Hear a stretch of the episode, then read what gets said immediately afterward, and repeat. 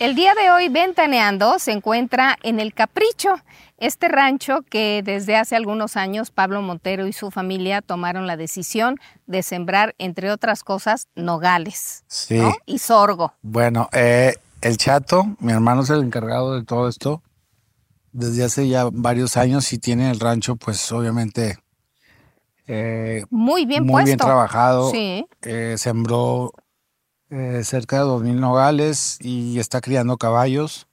Caballos muy, muy lindos de, pues de varias, es, De varias son- razas. Sí, sí, son cuartos de milla y algunos eh, especiales y, y, bueno, ya hasta nos salieron con ojos azules.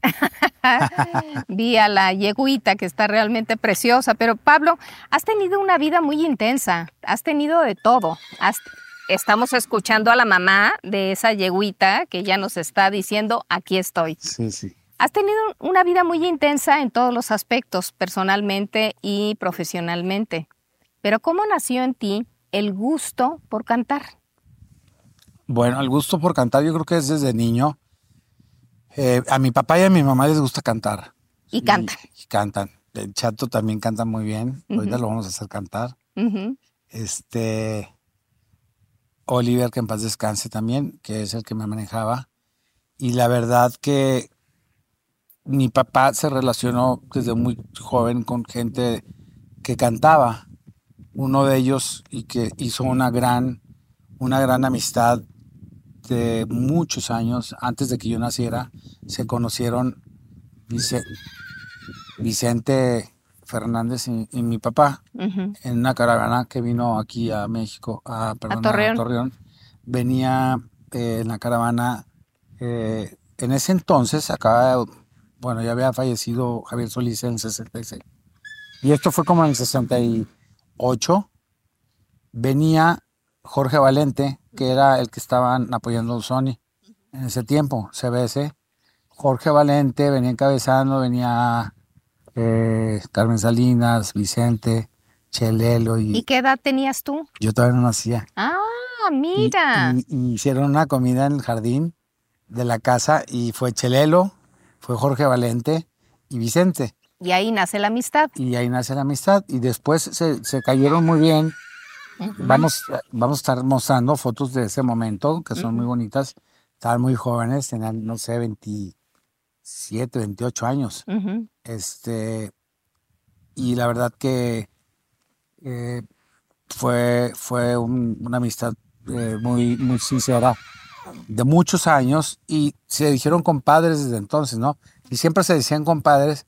Y una vez que salieron siempre un domingo, les llamó mi papá. Ujú. Oye, este, dígale que soy de Torreón, su, este, tal persona. Y se acordó y todo. Y, y contestó el teléfono. ¿Cómo? Y ya pues se saludaron y todo. Oiga, este, cuando venga para acá, compadre, pues este, este, con tu esposa, con la comadre, pues vénganse y, y- y comen en la casa o vamos a salir. Y, y se fueron a, a cenar al, al, él ya no cantaba ahí, en el amanecer tapatío. Ahí vamos a ver las imágenes donde están eh, mi, mi papá, mi mamá, está embarazada Cuca y mi mamá también, Mm. de mí. Ah, mira. Y, y está Vicente, bueno, está Vicente y el que está en las piernas es Gerardo. Y luego está eh, mi papá, mi mamá, Cuquita y Vicentito. Vicente estaba sentado en el amanecer tapatío. Pues eh, yo creo que le gustaba ir mucho al lugar donde él empezó. Seguro. Este, es como yo cuando em- yo canté mucho tiempo en la Plaza Garibaldi y canté en un lugar que cantó Javier Solís ahí en el Guadalajara de noche. Y cuando me empezó a ir bien, pues iba mucho, ¿no? Llevaba gente o, o les decía aquí, aquí yo empecé. Pero, ¿y, y quién te dio a ti la primera oportunidad para cantar profesionalmente? Para cantar, este, fíjate que yo, nunca le quise pedir ayuda a, a Vicente, porque yo quería hacer lo que él hizo y lo que hizo Javier Solís. Yo leí las biografías de Pedro, de Javier y de, de Vicente y, y, y sabía lo que habían hecho y quería hacer lo mismo para darme cuenta si realmente es lo que yo, lo, lo, lo que era mi, bueno, era mi pasión, ¿no? Pero si realmente iba a gustar al público o me iban a aceptar. Y en esos lugares la gente es dura, ¿no? En- en la entonces, si no les gusta, no les gustan. Entonces, eh, ¿Qué edad antes, tenías? yo ahí tenía como 19 años. Pero antes, a los 13 años, este, yo desde los 7 años quería cantar, porque iba, acompañaba a Vicente desde chico a todos los municipios, aquí a San Pedro, a, a Chávez, Francisco y Madero, a Parras, a, a todos los lugares Donde iba a cantar, me les pegaba a mi papá y a Vicente. Y ahí estaba, ¿no? Con, con- viaja- eh, pues, viajamos en un carro con mi papá y Vicente cantaba en, no sé, en las partes de, había en Chávez, me acuerdo muy bien que estaba en una parte de la cola de un, de un tráiler sin la redila, sin nada. Y ahí eh, lo usaban como tarima y estaba el mariachi y él cantaba ahí. Pero donde lo ponían, él cantaba y armaba la, la armaba grande, ¿no?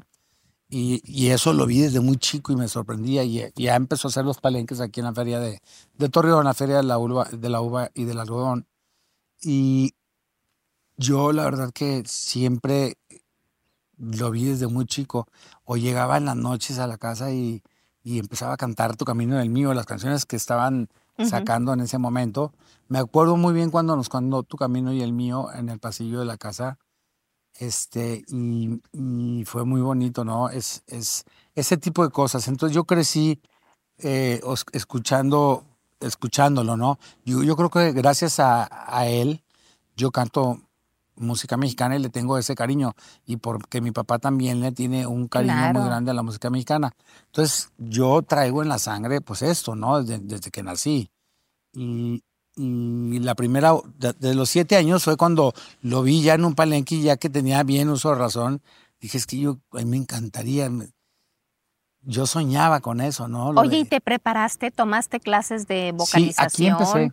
Cuando la primera oportunidad ya profesional fue en un grupo, aquí que había un concurso. Trébol. Sí, Trevor. Había un concurso y de grupos. De ese tiempo estaba la fiebre menuda. Entonces, eh, participaron muchos grupos. De todos esos grupos quedamos en segundo lugar con una canción de mi mamá que se llama Si tú supieras. ¿Cómo? ¿Tu mamá compone? Sí, sí. Doña Meche compone. Ah, qué linda. Y muy bonita la canción. Entonces, eh, ya eh, concursamos, quedamos en segundo lugar, nos ganamos grabar un disco, cinco- los cinco primeros lugares, fuimos a Monterrey, grabamos y empezamos a hacer una gira aquí en Saltillo, en San Pedro, en, Jiménez, en Chihuahua, en Durango. Y se llenaba de, niñas, ¿no? Yo tenía 15 años. Entonces, iban muchas niñas de entre 13 y 15 y 16 años porque estábamos chiquitos, esa, éramos un grupo ju- juvenil, ¿no? De niños, de adolescentes. Y la verdad que nos, nos fue, muy, fue una experiencia muy bonita, de los 13 a los 14 y medio por ahí. A los 15 mi papá me dijo, ya estuvo bueno, te cortas el pelo y te pones a estudiar. Y este, sí, mi papá siempre fue muy estricto y, me, y siempre nos puso a trabajar desde muy chicos. Ya, estudiar negocios. se ha dicho. Sí, me puso ya a, a alinearme en la escuela, porque sí era de que faltaba o eso o aquello. Era rebelde. No, porque tenía la- los, los ensayos y las los conciertos y eso, y faltaba por eso, pero sí fue, fui buen alumno, un poquito, este, ¿qué te diré? Era, era, era como, era muy platicador y muy, muy sociable me gustaba mucho eh, eso, ¿no? Pero es- era como cualquier estudiante, ¿no? Cualquier joven de tu edad, claro. Y sí, era muy. Cuando, cuando eso ya fue en la secundaria. Sí. En la primaria pasaba una mosca y, me, y estaba así. Entonces yo estaba soñando en no sé qué. Me dijo, no, es que su hijo pasa una mosca y se le cae bien y la sigue y la sigue. Porque era, soñaba, era muy soñador de muy chico. Claro, claro. O si, no, si me gustaba una, una niña de... Si yo Desde estaba- chiquito. Si yo estaba en cuarto y la niña estaba en tercero y, y pasaba por el salón de tercero, le compraba un llavero y le echaba loción y se la dejaba en la mochila. Pero... Conquistador eh, desde no, me- chiquito. Me, me gustaba mucho una niña en ese entonces y estaba enamorado de ella, ¿no? Yo estaba, estaba en cuarto, entonces de esos amores así bonitos. Y, y en el grupo, pues bueno, ya terminé el grupo, seguí estudiando eh, lo que es la, el tercero de secundaria, entré a preparatoria y en la universidad entré aquí a la Ibero. Y ahí en el tercer semestre de ¿Qué estudiaste ahí? administración. Siempre me, me- me gustó el derecho y, y la arquitectura. Son cosas diferentes, pero Sí. me gustan las dos. Me gustan las dos, no sé. Me, me gusta mucho porque se enfocan en una cosa, ¿no? Y la Claro. administración tiene muchas ramas. Tiene, tiene contabilidad, tiene economía. terminaste? Tiene derecho. No, porque al tercer semestre entro a un concurso de canto y composición que vuelve mi mamá a componerme una canción y, y entro, fue en el Isauro Martínez y vinieron de todas las, los- todos los planteles de México, de las Iberos, y fue un concurso muy bonito y el Teatro Isauro Martínez es bellísimo, ¿no? Eh, les voy a pasar imágenes ahí para que las vean, que las tengo ahí y, y la verdad que fue como que se me prendió otra vez la chispa de, de, de adolescente, es lo que quiero. De los 15 años, ahí ya tenía 19, 20, Ujú. eh, ya estaba en tercer semestre. Entonces ya habían pasado seis años. Y la verdad que se me prendió otra vez la chispa. Bueno, en las fiestas siempre canté. Cuando íbamos a las fiestas de amigas y amigos que nos reuníamos a los 15 años y siempre me, me oh, y canta y canta y terminaba cantando, ¿no? Pero ya profesionalmente fue en ese momento. en el, en- en el- con el grupo Treo. Y luego, porque ahí desde que empezó los castings para entrar a los grupos, mi mamá me llevaba, ahí era la alcahueta, y me llevaba, vamos, me dijo, y yo iba feliz al Canal 4, Claro. y allá hacía las audiciones y cantaban en vivo Claro. en el canal. Claro. Entonces era, era desde chiquito el Pues nervio sí. y todo eso, pero era muy padre, ¿no? Y ya, ya como en el 92 fue el concurso del Ibero, en noviembre del 92, y en el, el 2 de febrero del 93 me salgo en la, madrugada de mi casa, empaqué todas mis cosas, y un amigo que se llama Rodolfo, que anda por ahí, este, que quiere actuar también, y me dice, oye, ¿por qué te llevas todas tus cosas? Digo, te llevas todo, hasta los cuadros y las cartas de las chavas con las que andaba- habían dado, ositos de peluche y cosas, todo. Sí. Me dice, te llevas hasta las cartas, mijo. Sí, le dije, es que yo no voy a volver a esta habitación. Le dije, yo voy porque es lo que me, realmente me gusta. Siempre habíamos hablado de esto y me daba nervios siempre que hablaba de irme a México. Pero pues, hoy se llegó el momento y me voy a ir y yo me quedo. Y te fuiste solo y tu alma. Si me escapé en la noche, no le avisé a nadie. No. Me escapé, me brinqué y, y ahí vamos. Nos, venimos en el- nos fuimos en el carro de mi amigo. Y llegando a, a México, en, el- en el periférico, y periférico y Mazarik, hay una gasolinera. Sí. Hay un teléfono público ahí en la esquina. Y ahí me paré y le hablé a mi papá. Hola, ¿cómo estás? papá? ¿Dónde estás? Te estamos buscando y que no sé qué. Pensé que estabas en, en- en- en la universidad. Dije, no, papá, es que me vine a México. Dije, y ya no voy a regresar, me vine A buscar fortuna. y se encabronó y, y no me, y me colgó el teléfono y no me habló en un año. No. Porque dejé mi universidad, dejé ¿Dejaste mi todo? familia.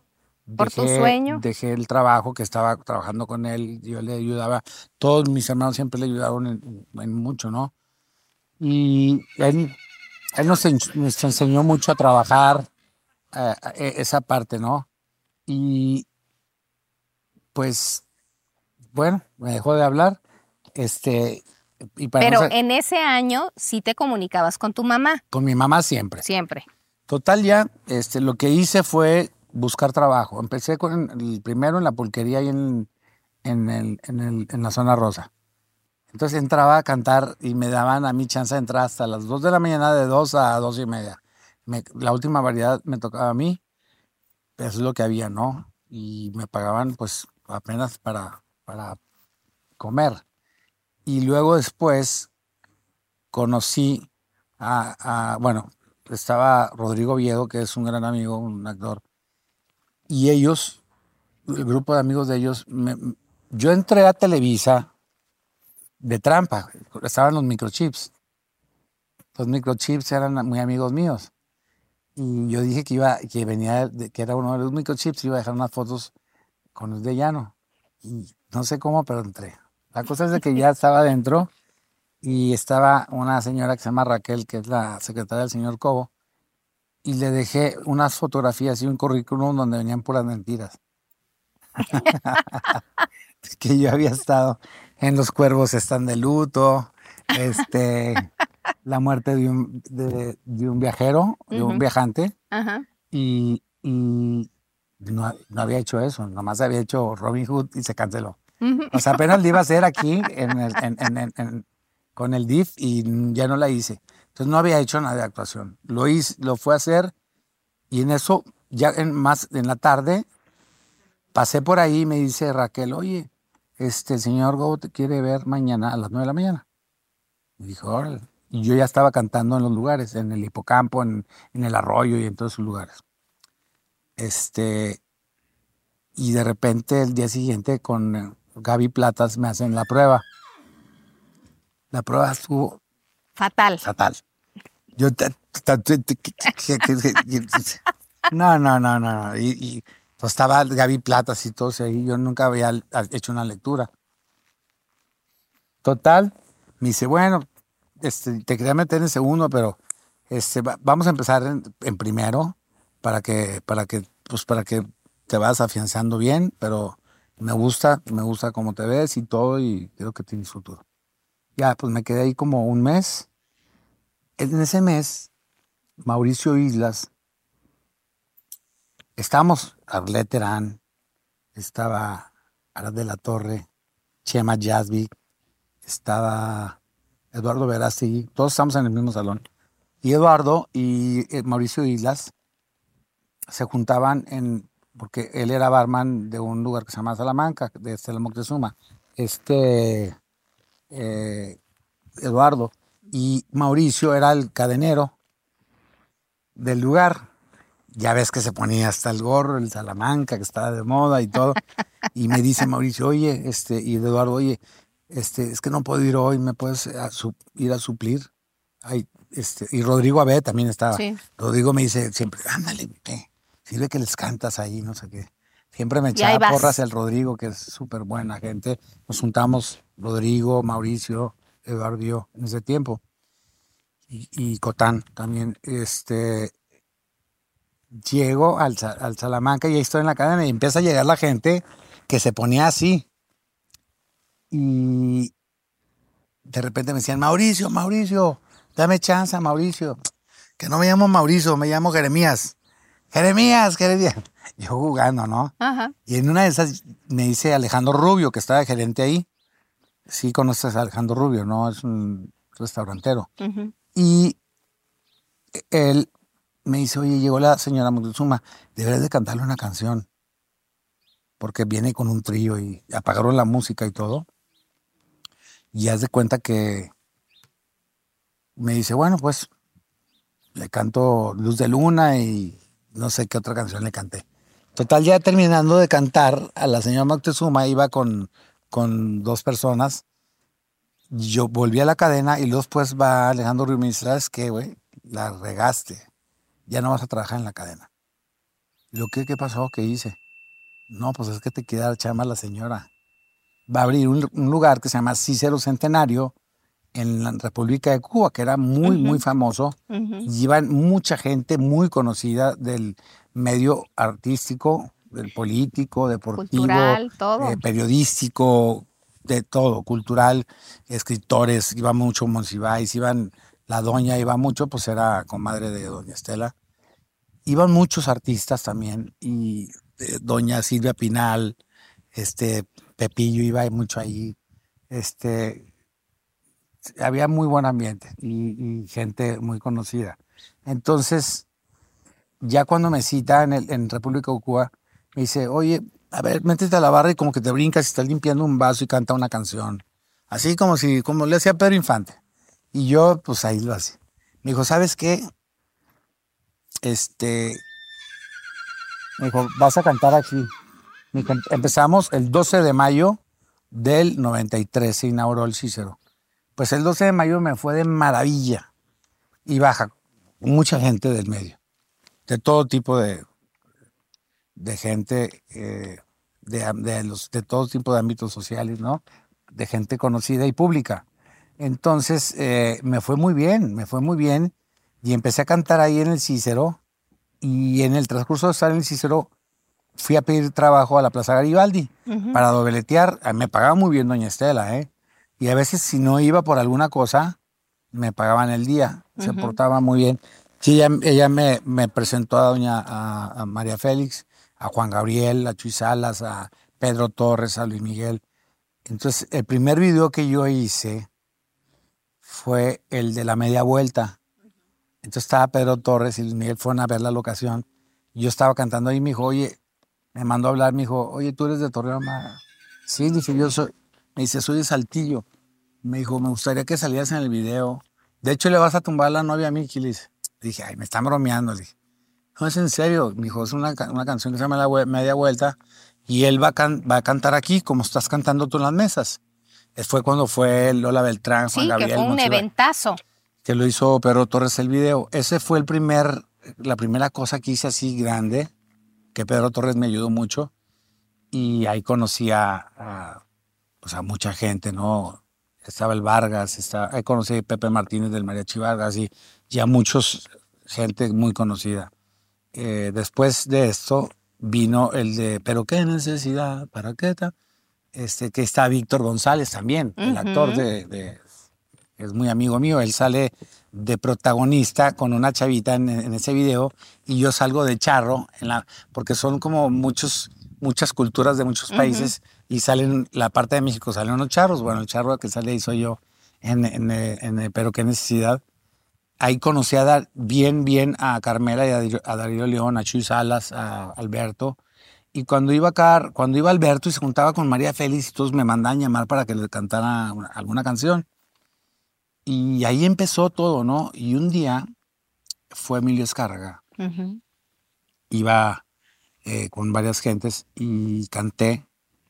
Y me mandó llamar, me dijo, y me gustó cómo canto, me gustaría que cantaras algo como Javier Solís. Yo nunca me imaginé que, que en un futuro, a los 10 años, iba a grabar un disco homenaje a Javier y iba a ser mi primera nominación a los Grammys. Y dije, no, pues sí, estaría bien. Y me dijo, te voy a mandar a alguien de la compañía. Y fue Marco Rubí. Marco Antonio Rubí. Iba con Lucero y con mamá Lucero. Y pues Lucero estaba bien joven. Entonces yo salí y la vi, yo salí como gallo cantando, ¿no? y este, y le cantaba y le coqueteaba. y este, sirvió mucho que fuera Lucero porque canté muy bien ese día. Entonces, ya cuando terminó de cantar, me manda a llamar Marco y me dice, oye, me mandó este, el señor Emilio y me dijo que, que, pues que quiere hacer algo contigo. Entonces aquí está mi tarjeta y me vas a ver a, a la compañía. Eso fue en el 94, por ahí. Bueno, del 94 al 98 no Mm, al 98 por ahí no, no pasaba nada. Que sí, que no, que sí se graba. Y en una de esas, se, me, ya cuando ya se decide y vamos a hacer un disco, se decide hacerlo con Rigoberto Alfaro, que es un gran músico. Sí. Y de repente ya cuando estamos grabando ya la maqueta con, un, con una grande dotación de músicos, este, una, una, sección de violines, chelos y violas y así como los arreglos que hacía Rigoberto este, me habla un día Marco Rubí y me dice, ¿sabes qué? Voy a salir de la compañía. Y dice, voy a salir de la compañía y bueno, pues se va a parar todo esto porque todo va a cambiar. Lo único que te voy a dejar es que eh, te, te consigue un capítulo con Carla Estrada en Lazos de Amor para que cantes en, un concurso que va a haber. Y una de las triates, ella este, es la, la, la, que era la, la humilde, este, ella eh, le gustaba cantar, entonces en ese concurso canta ella, canta Eric Rubin, que era un personaje, y Mijares iba como cantante invitado, Raúl Velasco presentaba eh, ese concurso, y estaba Enrique Borja, estaba, eh, está Rubín, estaba eh, Eugenio Cobos de jurados dentro de la escena. Y, cantaba Eric Rubí, Lucero, yo, los hijos de Sánchez, unos chavos que cantaban desde entonces, que siguen cantando. Y ya cuando me toca cantar, canto una canción de Rigo, de Rigoberto Alfaro y, y, y de y, y, de este de Solís, del hermano de, de Marco Solís. Este, y una canción muy bonita. Entonces ya canto la canción y todo, ahí les voy a mandar el video también, que es padrísimo. Y me presentan como Oscar Hernández. Dice, y ahora a continuación, el nuevo participante, Oscar Hernández, así como presentaba Raúl Velasco, con muchas ganas, ¿no? Y salgo a cantar, este, y cuando termino, había un chavo que se llama Chocorrol, que, que en paz descanse, que trabajaba con, con, con Raúl Velasco y, y, Octavio Esquerra. Y ellos se acercaron y me dijeron, oye, te habla el patrón, quiere platicar contigo. Y estaba, estaban todos los jurados que te mencioné, eh, Amparo Rubí, estaba el señor Cobo, este Enrique Borja. Y me dice, oye, me gustó mucho cómo cantaste. Me dijo, voy a hacer un homenaje a Cuco Sánchez en Siempre en Domingo. Ya de los últimos, yo creo que el último año de Siempre en Domingo. Y me dice, me gustaría que cantaras una canción. There's never been a faster or easier way to start your weight loss journey than with PlushCare. PlushCare accepts most insurance plans and gives you online access to board-certified physicians who can prescribe FDA-approved weight loss medications like Wigovi and Zepbound for those who qualify. Take charge of your health and speak with a board-certified physician about a weight loss plan that's right for you. Get started today at plushcare.com slash weight loss. That's plushcare.com slash weight loss. plushcare.com slash weight loss. Many of us have those stubborn pounds that seem impossible to lose, no matter how good we eat or how hard we work out. My solution is PlushCare. PlushCare is a leading telehealth provider with doctors who are there for you day and night to partner with you in your weight loss journey. They can prescribe FDA-approved weight loss medications like Wagovi and Zepbound for those who qualify.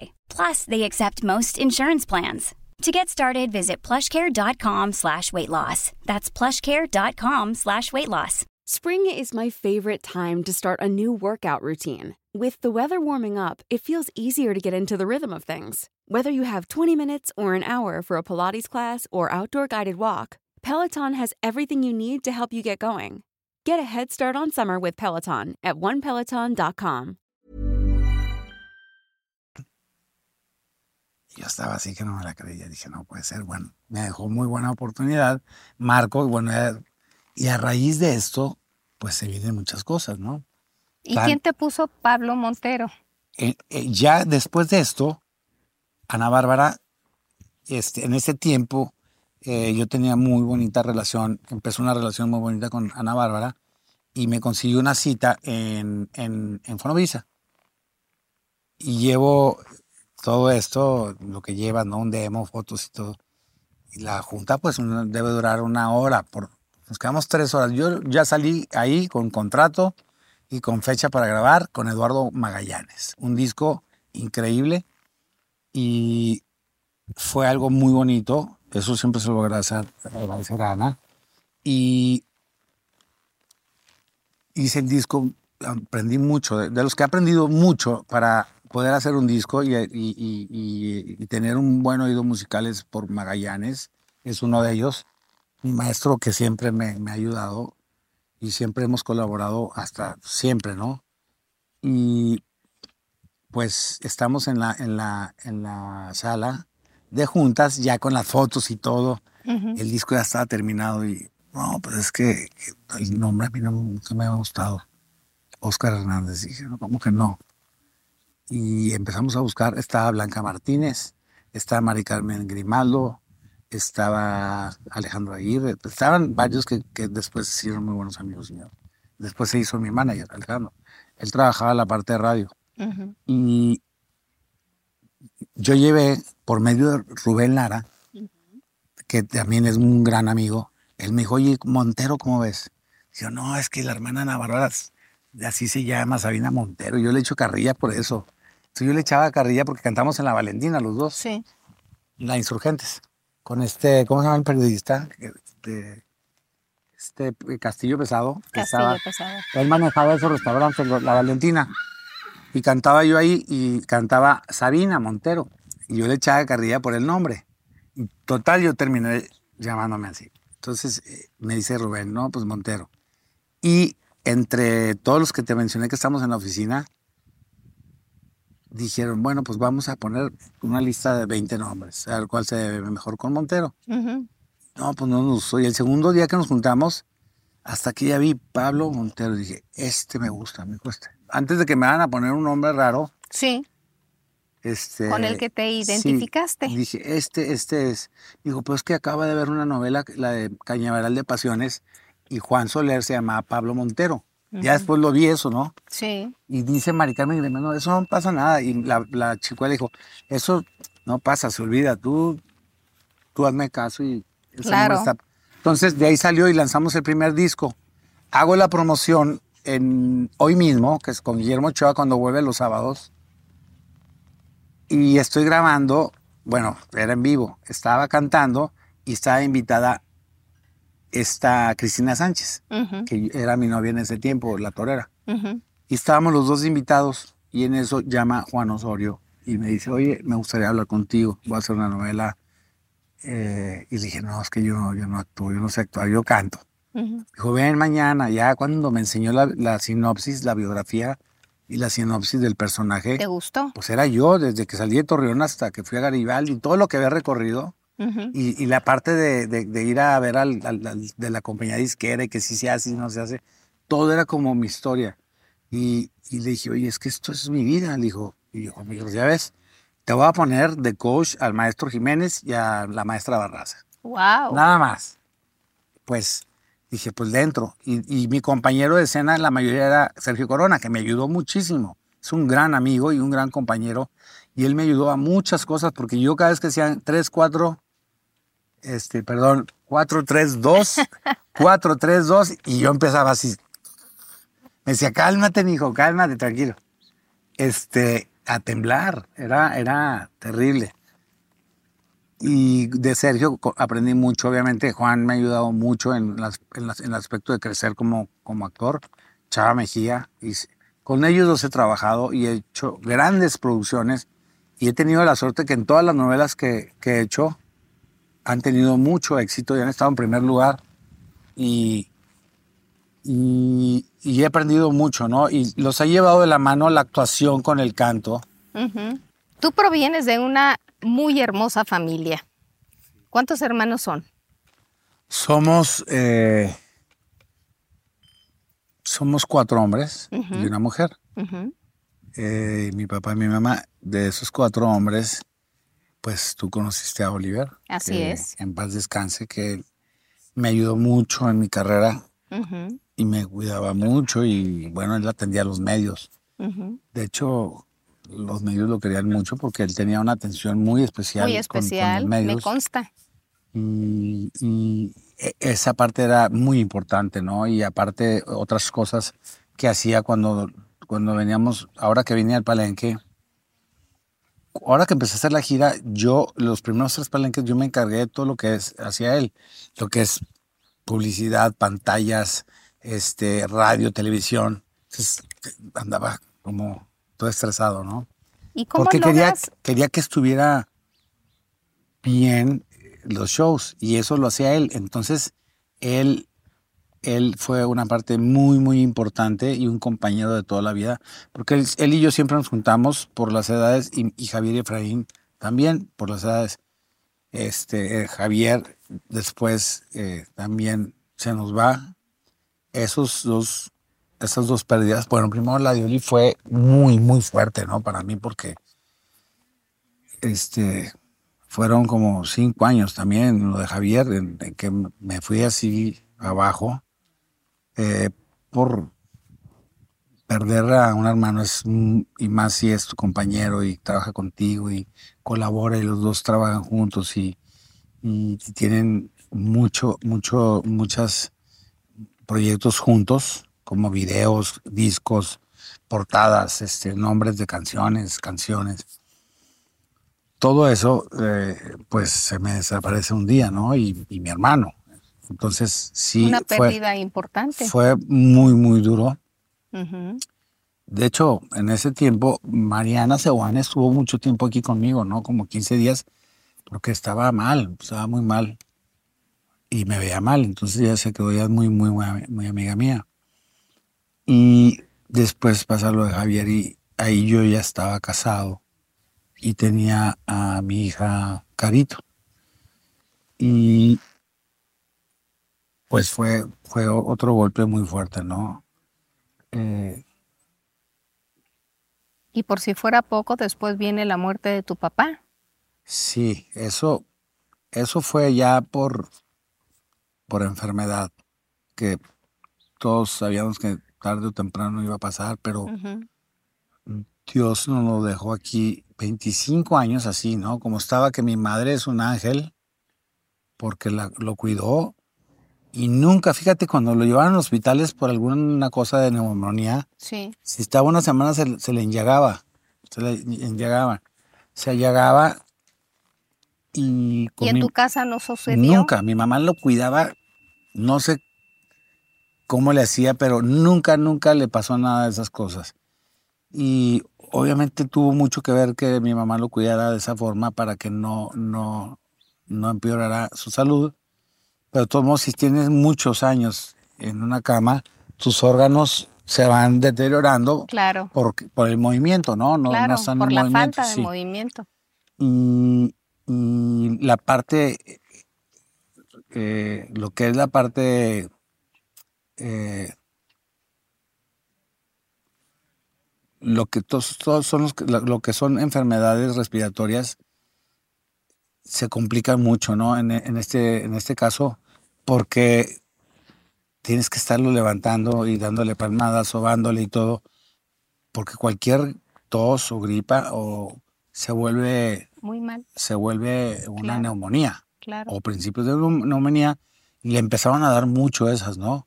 Y aquí hace mucho frío también, en tiempo de frío es muy frío o muy caliente, que eso es pésimo para un paciente así, porque cuando está muy caliente también pasa eso, Afecta. por el aire acondicionado o lo que sea. Entonces, eh, pues pasó eso y,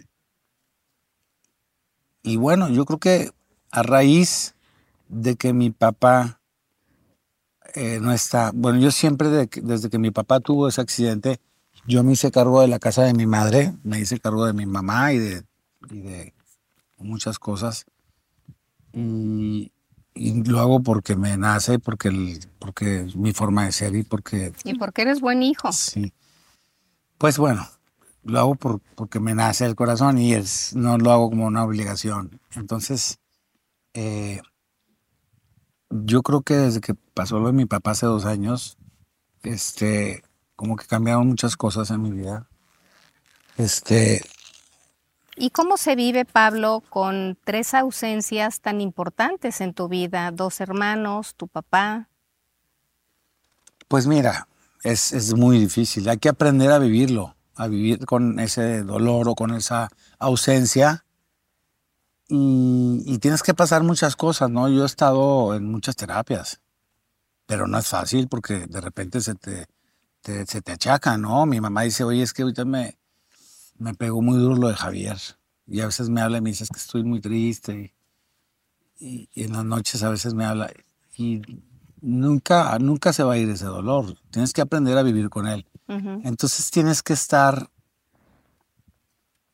en ese aspecto con, con, con una ayuda especial, ¿no? Claro. Y yo dije, no, yo, yo, este, yo puedo, yo puedo, yo puedo llevarlo a- solo, deja nomás que pase el tiempo, pero no, tienes que tener una ayuda profesional para que, para que estés bien, ¿no? Y no tener errores o para que no de repente tienes mucho trabajo y te salgas de tus casillas o cosas esas para controlar muchas cosas que tienes que llevar. Y más cuando tienes un equipo de trabajo tan grande, yo tengo 25 27 músicos viajan conmigo, son 20 músicos, más los ingenieros y los stage y los técnicos. Entonces llevamos 20 años trabajando, ya pasaron los peores años conmigo años en que, olvídate de que si, si de la de lo que pasó con mis hermanos, no, eh, fueron años de, de- que andaba de, de- de fiesta, pues estaba soltero y entonces aguantaban muchas cosas, ¿no? Mis, eh, mi genio y esto y entonces no, eso ya ha cambiado con mis músicos y somos una familia y cualquier cosa que hay que hablar, nos juntamos y lo hablo con la persona en el camerino. Y antes no, lo hacía ahí en el escenario. Es la inexperiencia, ¿no? O la inmadurez y tienes que ir cambiando y, y el amor que va creciendo de compañeros y de familia. Somos una familia, al fin y al cabo, mis músicos y yo, porque llevamos muchos años, conozco a sus familias, a sus hijos. Muchos, uno de mis, de mis, de mis músicos que, que, que quiero, quiero mucho y voy a seguir queriendo, mi acordeonista, que es Juan, Juanito Guzmán. Él murió de COVID, él tenía 20 años conmigo y sus hijos, uno de sus hijos toca el bajo sexto conmigo y su hijo Joan, él ya, ya, está tocando el acordeón conmigo y trato de ayudarlos, ¿no? Y, y, aparte son niños que yo los cargué y tocan muy bien, entonces trato de ayudar siempre a mis músicos, siempre los ayudo mucho, ¿no? Y, y en la parte de, de, mi equipo de trabajo, siempre estamos muy unidos y nos protegemos mucho y esa parte está súper tranquilo, ¿no? En la Qué parte bueno. laboral en, en, con mis músicos. Con con la gente con la que trabajo cuando yo actúo, pues soy, la verdad que soy súper entregado y metido en lo que hago. Ahora que estuve en lo del último rey, tú ves las escenas y ves el compromiso y, y, claro. y como, como lo hice. Fue, es un trabajo bien, bien duro, ¿no? El hacer a Vicente.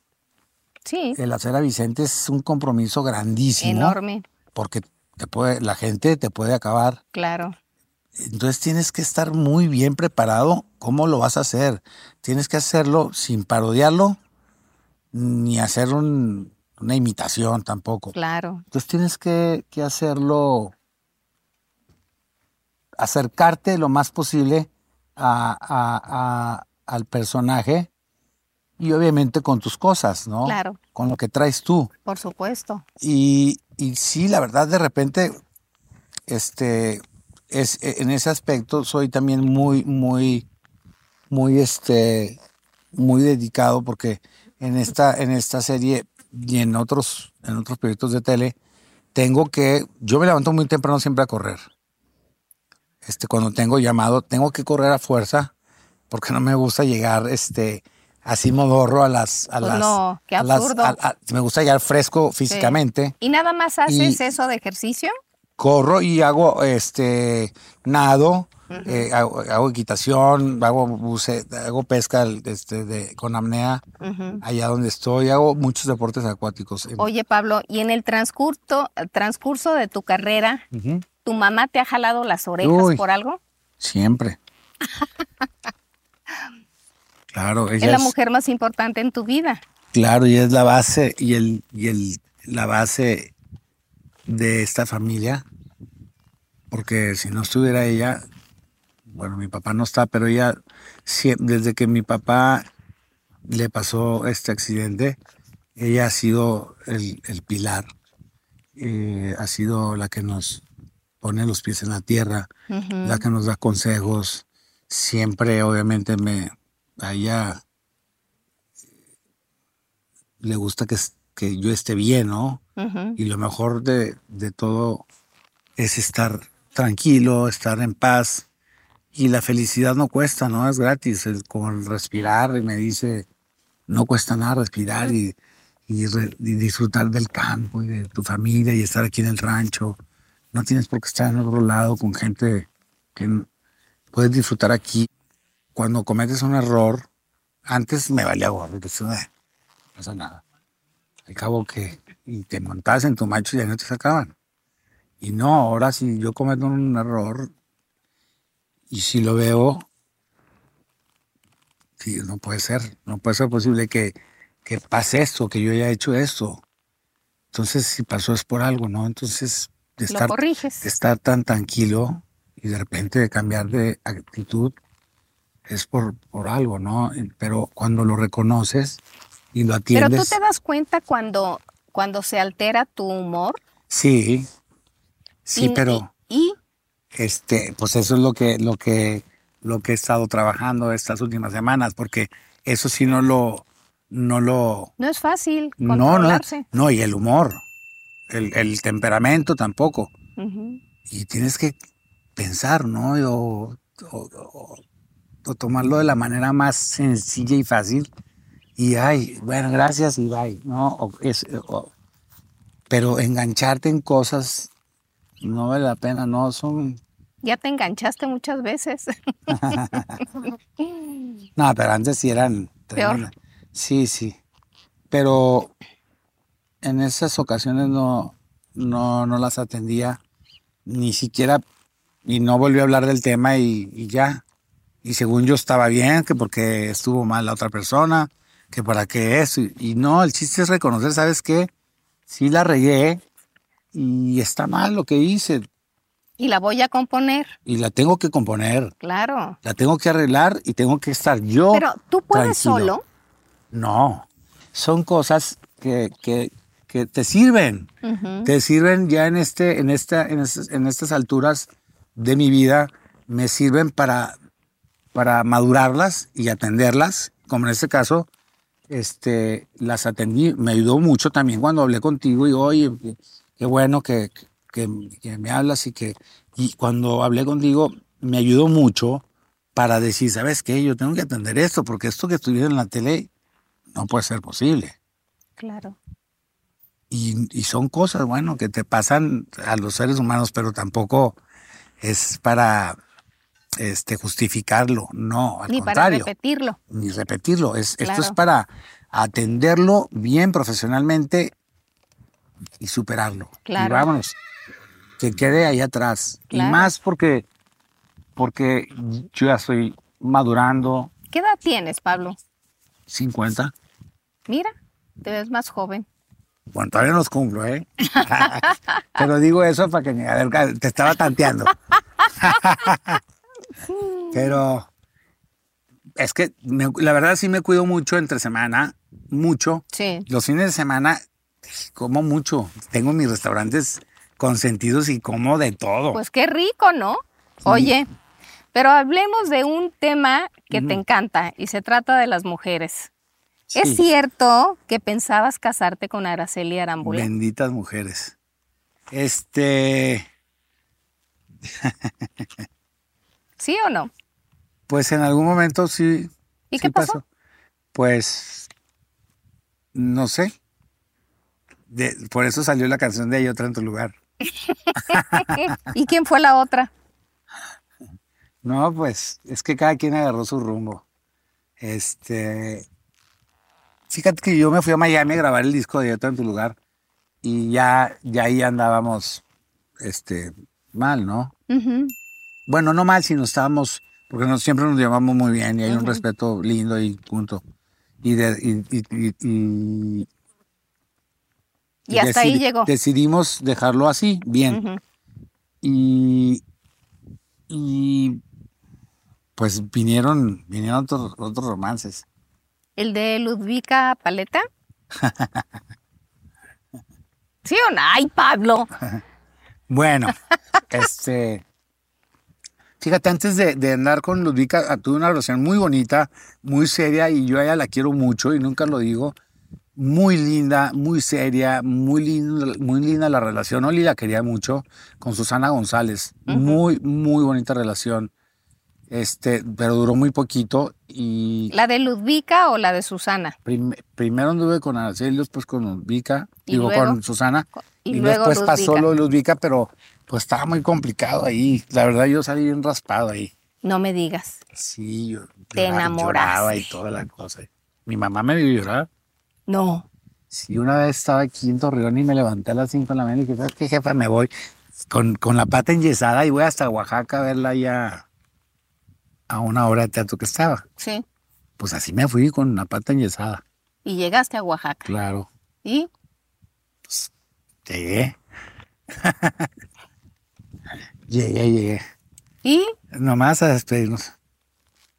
Sí, llegamos para hablar, para, para decir que, que ya no, y aparte ella, ella tenía problemas en ese tiempo, estaba separada, ¿no? Ujú. Y te lo digo, y no tengo pelos en la lengua porque, Porque yo sí la, solteros la quise dos. mucho, ¿no? Y ella también. Pero eh, sí estaba complicado porque estaba nada más separada, entonces necesitaba ella divorciarse. Divorciarse, y, claro. y bueno, pues eh, fue una relación linda, ¿no? Y pasamos momentos muy, muy bonitos. ¿Y por qué dijo Alicia Machado que se separó de ti porque le fuiste infiel? Si eres infiel cuando Ya no tienes me un romance, ¿Con quién? Así. ya no te acuerdas con quién, no. No lo puedo creer. Ya me acuerdo. con- No, hombre, mi Licha, la, la adoro a mi Alicia. No, hombre, Alicia y yo nos llevamos muy bien. No me acuerdo por qué diría eso, pero no. Con Alicia más que nada fuimos amigos, salimos un tiempo. Ujú, Pero más que novios, fuimos amigos. Pero novios, novios. Amigos con derecho. Amigos, amigos. Con derechos. No sé, Eso no me gusta decirlo, pero yo la quiero mucho. Yo lo sé. Y, no me acuerdo, yo, igual y si anduvimos, no me acuerdo. Pero yo la quiero mucho y tengo una relación muy bonita. De hecho, ahora que fui a Miami, nos hablamos y, oye, vamos a cenar y todo. Yo la quiero ¿Y se muchísimo. vieron? Oye, Sí, ¿y sí. cómo fue tu relación con Raquel eh, Piedra, que es la mamá de tu hijo Daniel? Que por cierto me dijo tu mamá que seguramente Danielito se viene a Torreón a estudiar. Si me lo quiero traer a estudiar aquí, a donde yo estuve estudiando. Sí. Es muy buen estudiante. Sí. Pablito también. Es muy buen. el- Pablito acaba de entrar a una de las. un- a- de las Pero Pablito es el de Sandra, la Sí. argentina. él acaba de entrar a, a una de las universidades más importantes y es secundaria y preparatoria de Estados Unidos, que es Loyola. Y entró Allá con- en California. en California y entró con honores y está en el Ah. equipo de waterpolo y es portero, ¡Wow! toca el violín y todo. Danielito es muy buen estudiante y es muy bueno para, para todo lo que es la computación. con- lo, lo que, él quiere estudiar computación, ¿no? O no, no me acuerdo cómo se llama la carrera, pero tiene que ver con la computación. Mecatrónica No, es no. mecatrónica quiere Daniel, ¿no? Sí, yo creo Según que me dijo tu mamá. sí, sí. Y, y las niñas, pues están chiquitas todavía. Viene María, que no está aquí. ¿Dónde andas, María? María fue. de quién es? María es mía. Sí, ya sé que es tuyo, es mi pero novia. ah, Sí, María, tengo con ella desde enero. Ella es ecologista. ¿y es de Torreón? Ella, ella es este, There's never been a faster or easier way to start your weight loss journey than with PlushCare. PlushCare accepts most insurance plans and gives you online access to board-certified physicians who can prescribe FDA-approved weight loss medications like Wigovi and Zepbound for those who qualify. Take charge of your health and speak with a board-certified physician about a weight loss plan that's right for you. Get started today at plushcare.com slash weight loss. That's plushcare.com slash weight loss. plushcare.com slash weight loss. Hey, it's Ryan Reynolds, and I'm here with Keith, co star of my upcoming film, If, only in theaters, May 17th. Do you want to tell people the big news? All right, I'll do it. Sign up now and you'll get unlimited for $15 a month and six months of Paramount Plus Essential Plan on us. Mintmobile.com slash switch. Upfront payment of $45 equivalent to $15 per month. Unlimited over 40 gigabytes per month. Face lower speeds. Videos at 480p. Active Mint customers by 531.24 get six months of Paramount Plus Essential Plan. Auto renews after six months. Offer ends May 31st, 2024. Separate Paramount Plus registration required. Terms and conditions apply if rated PG. Eh, de, de México Ujú. Y ahorita está en Los Ángeles porque hacen edificios sustentables y es muy inteligente en ese aspecto y no tiene nada que ver con el medio. Nos llevamos muy, muy bien. Es muy, muy buena mujer. ¿Dónde la conociste? La conocí en la Ciudad de México Mm. en, en un evento de, de una muestra de, unos, de unas casas. ¿Se piensan casar pronto? Eso no lo sé. Igual me caso con un ritual maya, no, porque ya nomás te casas y cambian. No sé, no sé qué les pasa. ¿Tú crees eso pasó con Carolina? No sé, pero cambian. ¿Cómo conociste a Carolina?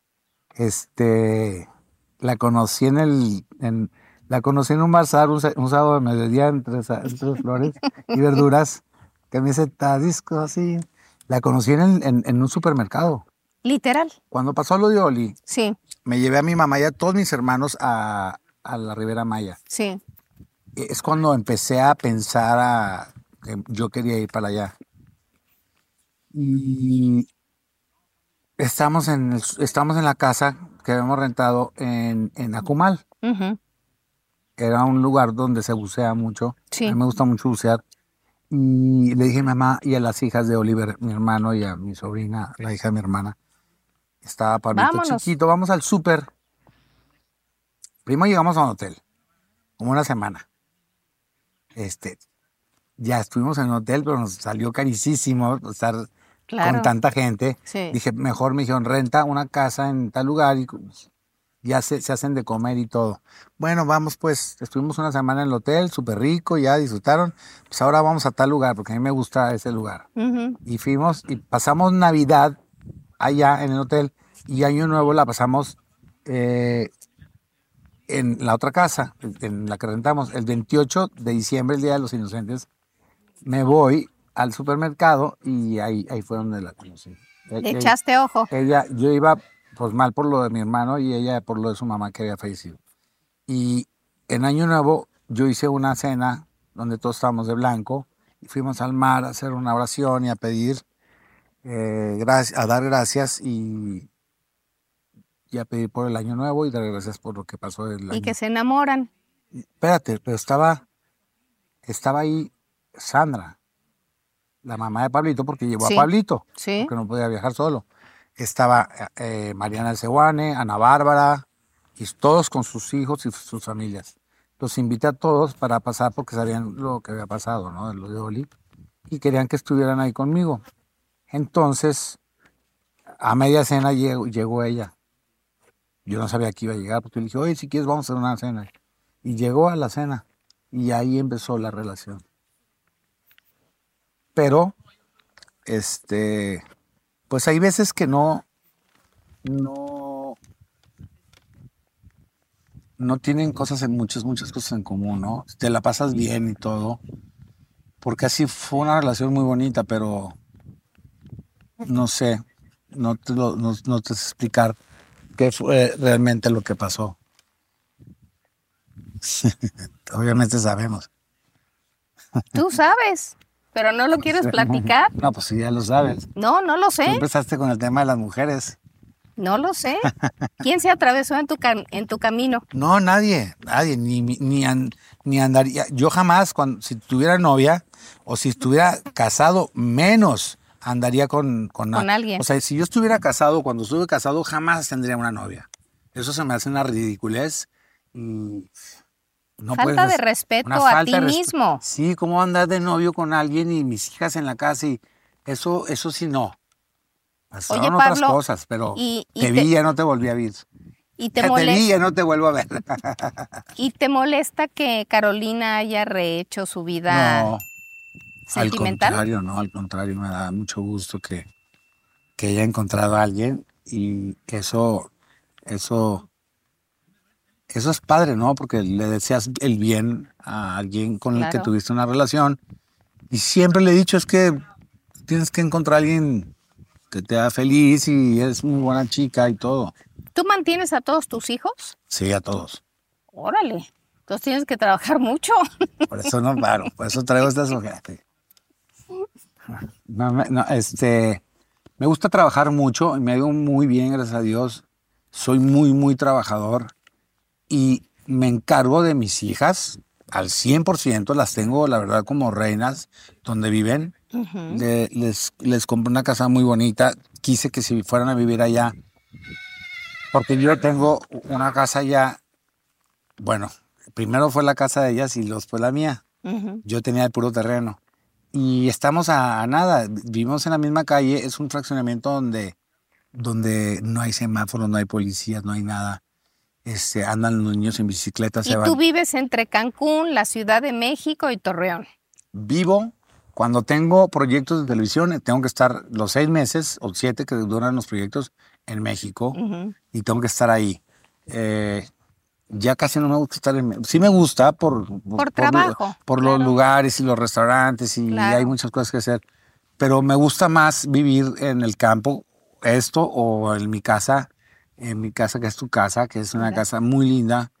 Este, resulta que la, el terreno dentro del fraccionamiento tiene me salió con, con premio, tiene un cenote. Wow. Y es un regalo de Dios, ¿no? Y eso me ha costado mucho construir esa casa, este, por lo mismo, por, porque abajo es, es pu- es pura agua y, Sí.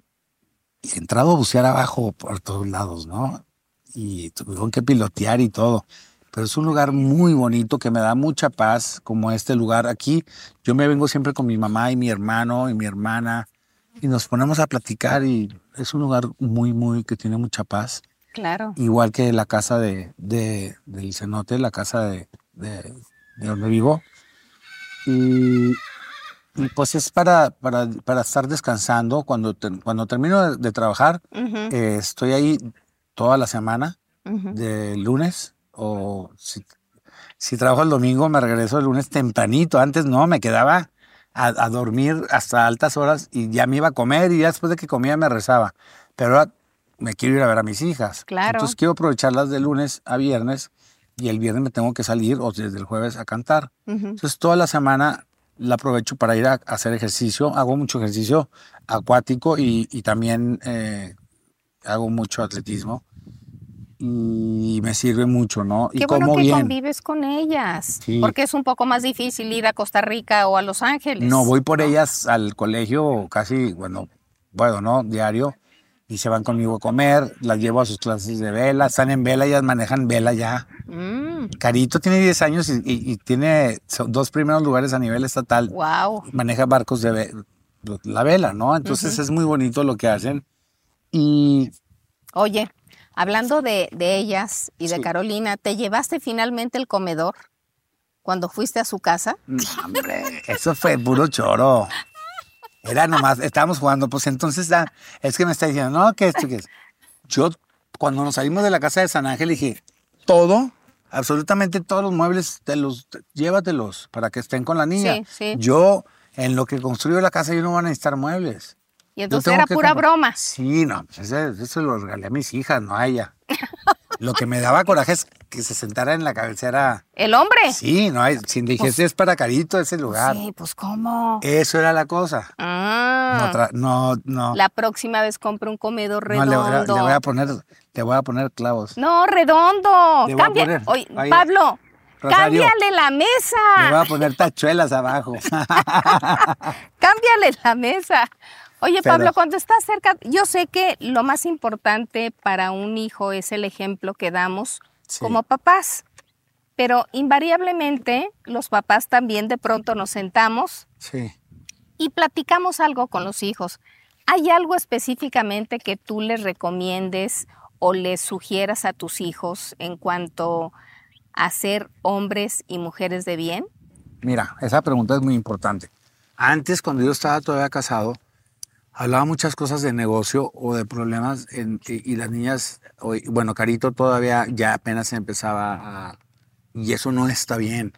Yo ahorita lo- me acuerdo de eso y yo lo aprendí en ese tiempo. Yo dije, no, no, no, no, es que tú no puedes hablar ni de los problemas, o si están separados, ni de los problemas que tengas con tu expareja delante de los niños y que estén oyendo, o por error si estás con una amiga, no, Claro. pues fíjate que esto y que no. No pueden estar oyendo porque están en todo. No puedes hablar de problemas de, De de, relaciones, problemas de trabajo, problemas con, no, con nadie, porque ellos no pueden oír eso, son niños y, y estas son pláticas de adultos. Y cuando tú estás hablando por teléfono, a veces hablas de más y cosas que nunca las dirías a un niño. Entonces, eso lo cuido mucho. Eso es un tema que cuido mucho con todos mis hijos y, con las niñas que son chiquitas todavía. Cuando estoy con las niñas, me gusta hablarles mucho, primero cuando llegamos a la casa, de orden en su cuarto, que tienen que tener ordenado, que tienen que recoger su, su- cuarto cuando salen en la mañana. Cuando terminan de comer, tienen que llevar su plato a, a la, a donde tengan que llevarlo, al fregadero. Y a veces nos ponemos a lavar los platos o lo que sea, ¿no? O que me, me ayudan a recoger o me ayudan a cocinar porque yo les cocino. Me gusta, a mí no me gusta que me cocinen en la mañana más que mi mamá. Y, y yo vivo allá solo. Y a mí me gusta mucho cocinar porque mi mamá me hace puras cosas que engordan aquí, ya viste. Que tortillas de harina, que las papas con chile, que... Y allá no, no desayuno eso, allá desayuno otras cosas y les hago a mis hijas muchas cosas, ¿no? Que claras con, con morrón amarillo, entonces ya se hace amarillo y parece un huevito con, con yema, o claras con, con, con espárragos, muy rico. Me gusta hacer muchos revueltos con muchas cosas ricas y a ellas les encanta. Y a, o a la hora de comida les hago muchas cosas. Eso hablo mucho con ellas, eh, hablo de Dios.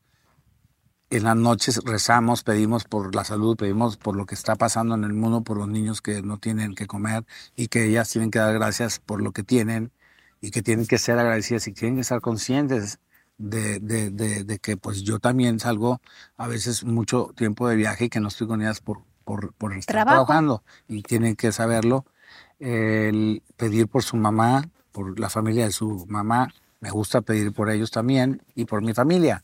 Eso es bonito, inculcarles el amor de la familia de Carolina y de ella y el respeto y de mi familia. Claro. E inculcarles el amor de ambas partes, siempre a los niños, ya sea a mis hijas o a Pablito.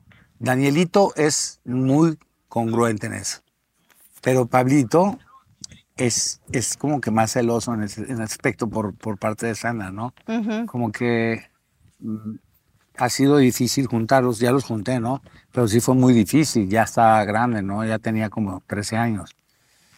Y siempre quise juntarlos de niños, ¿no? Ya, lo, ya ahorita los voy a viajar con ellos, que va a ser un agasajo viajar con todos, Claro. tenerlos a todos en mi cama, que eso siempre he querido. Bueno, con mis hijas siempre me quedo, este, me dice la más chiquita Dani, ahora sí nos vamos a echar una currucada de verdad, papá. Qué Es una currucadita de verdad. Porque siempre le digo por teléfono, una currucadita, mi amor. Y dice, cuando yo estoy con ella, ahora sí, una currucadita de verdad, papá. Ay, qué lindas. Sí, sí, son muy Qué linda. Pablo, cambiamos de tema. ¿Ya estás en terapia? Sí, ¿Sí? sí, sí, sí. eh, desde hace como un mes. En, es- en, es- en, en- en este tipo. También tengo que tomar terapia de, de- del- del otro, ¿no? Yo lo hablé con mi novia, ¿no? En, el aspecto de, de la- del, del, del- Del trago. aspecto, me- no, del aspecto femenino. Mm. ¿Eso qué quiere decir? A ver, explícame. Pues el departamento de, de damas. Eso es importante, ¿no? Porque si no, A ver, estamos hablando de una terapia. una terapia de, de- de- de lo que es De de, pareja. estrés. de- no, la primera la que tengo es una de estrés eh, y de ir, de Ajá. controlar tus, tu- Sí, tus arranques. ahora, eh, muy probablemente, no sé, tú me dirás, a lo mejor esos arranques de, de ira tienen que ver con el consumo de alcohol. Pero es que es, eh, por decir, pregunto. Ah, no, sí, alguna, en algún momento tiene que pasar. Claro. Pero ahí sí ya te pasas. Pero, por decir, ahora que pasó este incidente, yo he estado desde que salí de, de- de la serie al 100% en ese aspecto. Sí. Porque yo estoy a cargo de mucha gente y de una gira. Yo lo sé. Y ese día estaba al 100%. Sí, No pero eso ya pasó. Mi pregunta tiene que ver, ¿realmente has, has, Ya. has trabajado para evitar esa batalla, digamos, con la bebida? Sí, sí, que es la reciente, No, y no nomás de, de ahorita. de ahora, de an- desde antes. Antes, pero fueron unas internadas. ¿Ya te internaste? Sí, ¿Cuánto tiempo estuviste internado? como tres meses. ¿Y qué beneficio tuviste de Pues eso? much- muchos beneficios, son beneficios. ¿No te costó? No, pero no más para, para eso, ¿eh? Para cosas sé. que traes aquí adentro, Por que son los que te hacen caer en, Exacto. en- en- en- en- en un exceso Sí. de, de- de tomar y después te pones triste y lo lloras y, y- y- ese tipo de borracheras, ¿no? Que dices, "Ay, voy a tomar por olvidar. y- pero eso no, no te deja nada bueno, ¿no? Este, ¿por qué? Porque tienes cosas que guardas y no las sacas o no las trabajas. Eso me ha ayudado, pero en especial, en este caso, sí estoy manejando ahora. Eso me ayudó mucho tiempo, ¿no? Pero sí lo estoy trabajando ahora el punto en el que necesito Donde emocionalmente estás el, el atorado. punto rojo, sí. Ok. Claro. Y yo porque quiero estar, yo por mí, primero, por mi salud, mi salud emocional, primero antes que nada, mi salud física, que es bien importante, porque si estás entrenando y llevas un entrenamiento o vas a una competencia y vas a una fiesta y tomas, ya, se pasaron todas las semanas, se cayó. Claro. Entonces así es, entonces tienes que tener... Pero en la medida que tú te des cuenta, que parece ser que en eso estás, de que el alcohol te maneja a ti, Exacto, te va a llevar a muchos problemas, a muchos. ¿no? Y el origen es lo que tú estás comentando. Tú le dijiste punto rojo. Sí. ¿En la terapia dicen así? Sí. ¿Y ya, ya atinaste o estás en camino claro, de...? no, pues sí, sí, sí, sí he estado, no nomás en una, no nomás en una vez.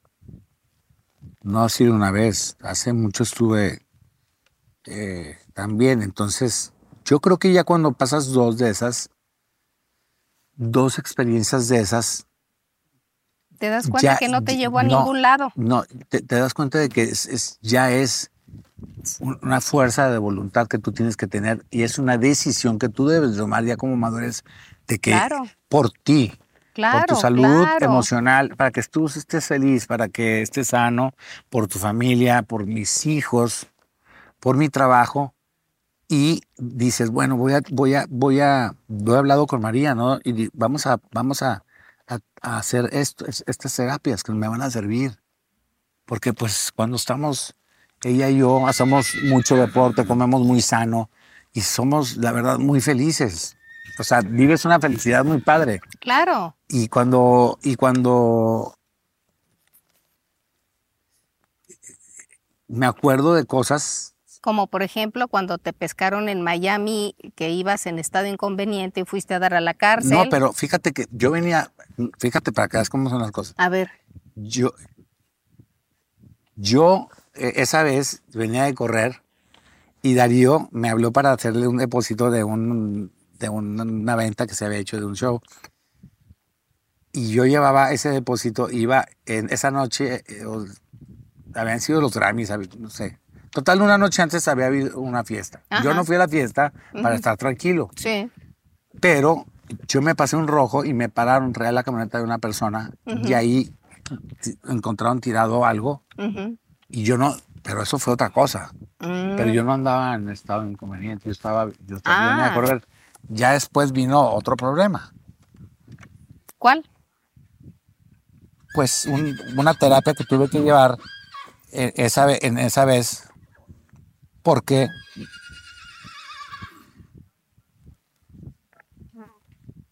por es que me da risa decirte este una tontería que hice ¿Qué?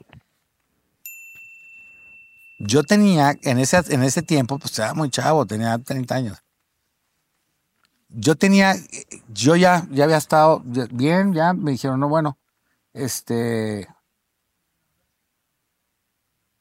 vas a llevar una una una un servicio social porque te pasaste el alto por esto y por lo otro ok y aparte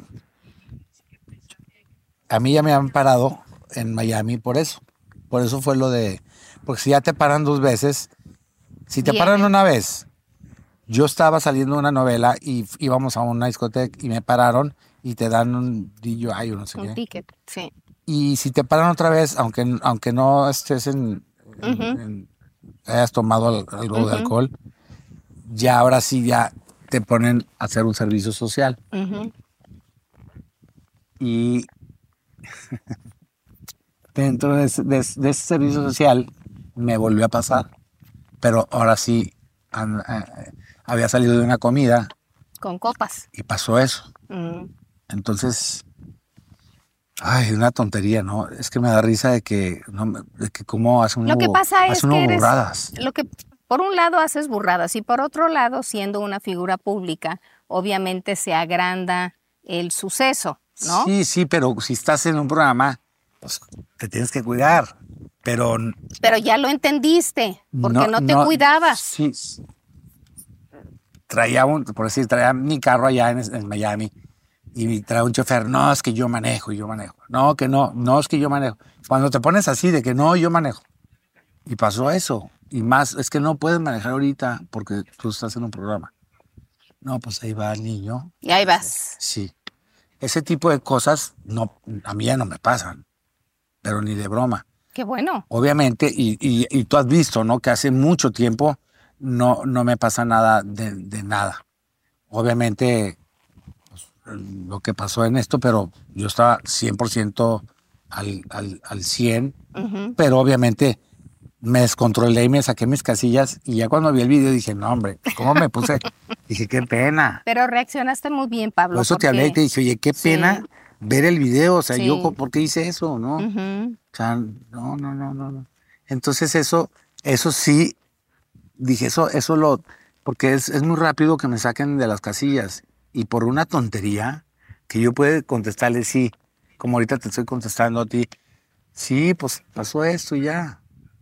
Pero yo creo que era la presión que traía de los conciertos y del, de la De responsabilidad todo. del show y, y toda la gira que venía. Entonces, y quería que todo saliera perfecto y no quería que me preguntara nada de eso, sino que, que me dijeran, oye, qué padres te están saliendo tus conciertos. Entonces, me enojé por eso. Sí, yo decía, yo decía, oye, me ha costado tanto trabajo hacer esta gira y me pregunta eso, entonces, pero me enganché. Yo creo que hay que, hay que saberlo manejar, ¿cómo? Pues con terapia. Claro, Y claro. es la ayuda, ¿no? La ¿Y ayuda vas a ir solo, vas solo a Solo. terapia? O... Solo, no, totalmente solo Ah, porque, porque es mi ¿Dónde problema. la tomas? En México. En México. Sí, que es con un español. Y por, por, Por la, la- la primera fue con, con una doctora de Saltillo, porque ahí empezó todo, ¿no? Ok. Y me recomendaron a alguien muy bueno, una doctora buenísima que es, es muy, muy, muy profesional. Y, y ella me dijo, si quieres hacer las presenciales, pues las puedes hacer con esta persona que es una eminencia. Y a ti te va a ayudar mucho porque es algo que tú puedes controlar. Además, y- fíjate y que tú la eres bien terapia- tranquilo, mijo. Así. La terapia es muy importante y la puedes tomar toda tu vida porque es una guía que, que siempre se necesita de una persona ajena a tu círculo Sí. y te ayuda mucho. Qué bueno que lo estás haciendo, porque de plano te han pasado unas cosas que, bueno, me estoy acordando de cuando te fotografiaron encuerado. ¿Fue en Costa Rica? Fíjate. Esa es pues, otra ¿cómo? cosa ya. No, pues sí, o sea, qué rico, pero guácale. ¿qué no. onda, man? No, hombre, ahora, tira. Ahora cuando me duermo me pongo dos palillos aquí. O cierras la puerta con llave. No, no, no, no, pero son cosas únicas que te pasan. Sí, A muchos nos han pasado, pero no. Eso también fue en la misma época. Tenía, tenía 30 años, Pati. Yo lo sé, yo y lo sé. estaba deja, había terminado estas relaciones que comentamos. estas relaciones, que comentamos que en cierta forma pues te quedas Oye, así te, te con- marca no ¿con María quieres sentar cabeza? estoy Ya. sí ella me ha ayudado mucho a llevar las terapias Qué bueno. de hecho ella lleva una terapia para algo no Ah, qué bueno. y yo decía es que ¿para qué tú- tú- o sea pero tú por qué tomas eso me dijo no es que sí me sirve para eso pero ella es muy tranquila pero si ella lo veo que lo hace pues dije por ¿por qué no yo? Sí. Pues tienes que estar Yo al sí parejito de tu pareja. Entonces Claro. ella, ella hace mucho ejercicio, ella es, eh, es vegana, ella no come nada que tenga ojos, es súper, y se, y se hace unos platillos muy ricos. Y a veces como yo de eso, ¿no? Y, y me gusta llevar esa vida y platicamos muy lindo. Qué rico. platica- tenemos una plática muy padre, nos la pasamos muy bien, hacemos mucho ejercicio. Y me gusta que sea sana, que haga ejercicio, hacemos mucho ejercicio juntos. Y aparte, es- tocamos mucho el punto de, de, de, de- cualquier terapia que te haga falta, Sí. de algo que te esté fallando en tu comportamiento, o en tu personalidad, o en tus sentimientos, Claro, siempre va a ser bienvenido. claro, por supuesto. Porque vas a encontrar la plenitud o, o lo que éramos, ¿no? En sí tu esencia. Cuando eras niño, uno tiene una esencia. Entonces Sí. tienes que rescatar la esencia, tu esencia como cuando eras niño. Y ahí encuentras la felicidad. Claro. Oye, Pablo, cambiando de tema y volviendo a la serie que hiciste de la vida de Vicente Fernández, de la autografía, de la biografía no autorizada, después, Pregúnteme lo que quieras. sí, Así. después de eso, ¿tuviste acercamiento con la familia? Eh, mira, yo he hablado mucho con, con Bis desde antes de que hiciéramos la serie. Este, le platiqué que empezábamos a hacer esto y le empecé a mandar partes del, del libreto porque los, los quería, lo quería leer. Le mandé escenas y le mandé canciones. Cuando le mandé la de uno de los temas, hoy platiqué con mi gallo, está ahí en el mensaje, pero obviamente es, por respeto no lo muestro porque yo lo quiero mucho, pero me puso una lágrima y me puso, es que es mi jefe, cabrón, mi hijo es, es mi jefe, esa voz, esa voz es mi jefe. Esa voz que estoy oyendo, mi hijo, y a mí me dio mucho gusto que me haya, que me haya dicho eso, eh, su hijo mayor, que, que, haya escuchado a su papá. Y en muchas fotografías de la parte de joven, de los setentas, también decía, "Guau". Entonces eso, eso es lo que hablamos. Mira, antes, antes de, todo esto, yo hablaba mucho con Juanjo, que es el asistente de Vicente. Juanjo siempre decía, oye, el jefe quiere verte, o va a cantar acá, o quiere que vengas al hotel. Y siempre le voy a agradecer a Vicente, cuando ya pasó lo de mi papá, el, el darse el tiempo para darme un consejo, para, para, porque yo, pero yo creo por el amor que le tiene a mis padres y a nosotros, pero me daba consejos muy, muy, muy lindos y fuertes, que era, era fuerte, ya te llamaba la atención fuerte y, y siempre se lo va a agradecer. Eh, vino con Bis y con a a una la gira de las despedidas aquí al Coliseo. Y fue Bis y, y Vicente a ver a mi papá antes de que falleciera, como un año antes. Y estuvieron ahí en, la habitación con mi papá y mi mamá le llevó de comer. Comadre, yo le doy de comer, le estuve dando de comer, lo limpiaba. Y, Déjame aquí solo con... Y mi mamá se quedó con Vicente Junior, con Bis, se quedaron platicando. En ese tiempo yo hablaba mucho con él y con Juanjo y, y con Bis, pero nunca, desde que éramos niños, volvimos a hablar ya de grandes, tener una comunicación de hola, ¿cómo estás? Así, con Alejandro y Gerardo, ni con Cuquita. Con Cuquita la vi cuando presentamos la de Fuego en la Sangre y no la vi desde hace mucho y me dio mucho gusto verla y le canté una canción y la abracé y todo. Pero mi mamá y ella tenían una, una relación de muchos años muy bonita y mi papá con Vicente de muchos años desde cuando empezaron. Entonces es, es, esa es la relación que hay.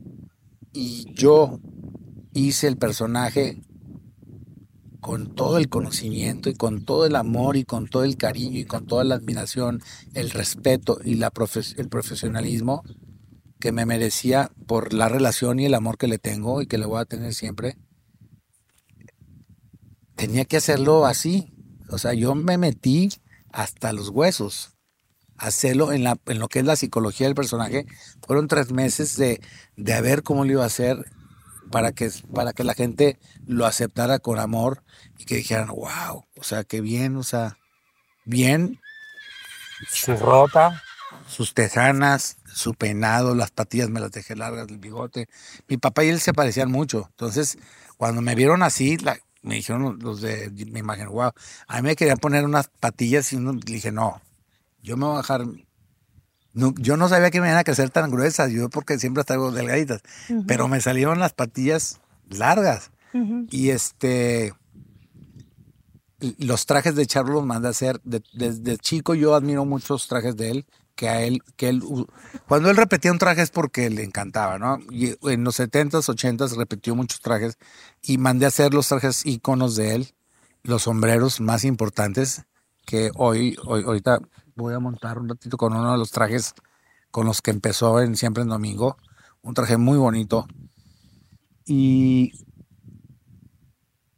fue un desgaste física y emocionalmente muy fuerte, pero crecí también como actor y como cantante muchísimo, porque grabé 50 canciones en su tono, con los arreglos originales. Las segundas las tenía que hacer yo. Entonces ¿Y qué fue- va a pasar con esa música? son 50 temas que tengo que, que tengo que volver. Todos esos temas son de Televisa. Sí. Yo esos temas, ya llevo 10 temas grabados de esos 50. Los volví a grabar ya. Como Pablo. Exactamente. Y se- sale el disco muy pronto y está quedando increíble, ¿no? Este, porque sí estaba muy, muy apegado al timbre de Vicente.